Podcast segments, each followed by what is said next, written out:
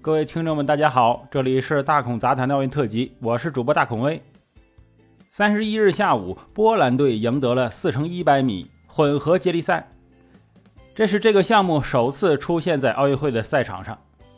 大家看了确实觉得很新奇、有趣儿，原因可能是男女两性在运动场上激烈的互动。这这个激烈互动是是哎是跑步啊。其实不管男女啊，在一起做什么运动，都会让人觉得很有美感。嗯，刚柔相济嘛，和谐之美。所谓男女搭配，干活不累。但是说起来，并不是此项目能够登上奥运舞台的原因啊，其原因呢，竟然是促进男女平等。哎，这是组委会给出的解释。其实啊，大孔除了看出来和谐之美之外呀，倒没感觉，哎，这是一种男女平等的表现。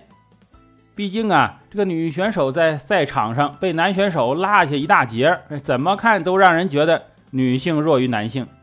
可能这又是一次政治正确的杰作吧？为什么这么说呢？如果说接力跑有男女搭配的美感，毕竟呢，他们有同握着一根棒子的接触。本届奥运会啊，一共增加了乒乓球混合双打、击剑混合团体、射箭混合团体、柔道混合团体、铁人三项混合接力和四乘一百米男女混合游泳接力、四乘一百米接力跑啊，增加了很多金牌。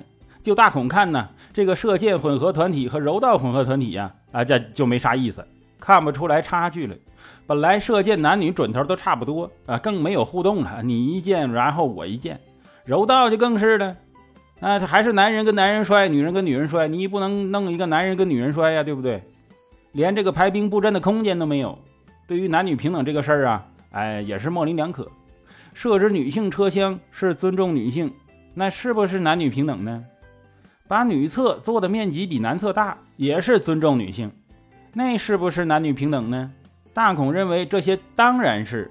前者是在男女武力不平等的情况下保护女性，哎，让其回到一个平等的位置；后者是生理不平等的情况下，让女厕更有更多的位置，哎，还是拉近男女的平等。但非让女性跟男性比体力、比耐力啊，甚至比武力，哎，或者说把他们放在一起给大家一起哎观摩，哎，得出的结果自然是大家更加一致的认为，哎，女性好弱哦。当然，如果是奥林匹克数学竞赛呀，那当然是不分男女的，因为智力这东西啊，它这没没有男女差别。